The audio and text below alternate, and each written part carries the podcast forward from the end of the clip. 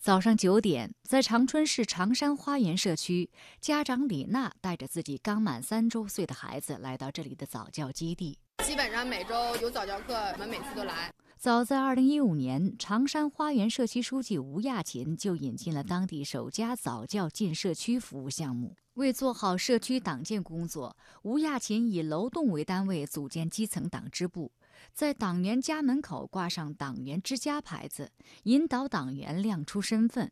如今，吴亚琴还整合辖区十几家企事业单位，建立了社区大党委，扎根社区二十多年，探索总结了一加六为民服务经验、四部议事工作法和民事调解十二法，架起了党和群众之间的连心桥。在对居民的管理和社区的治理方面，就把它当做自己家来管。我吧，说实话，没有什么的豪言壮语。我们好多同行们都是这么做的，千万个社区工作者都把自己多奉献一些，我们社会不就和谐了吗？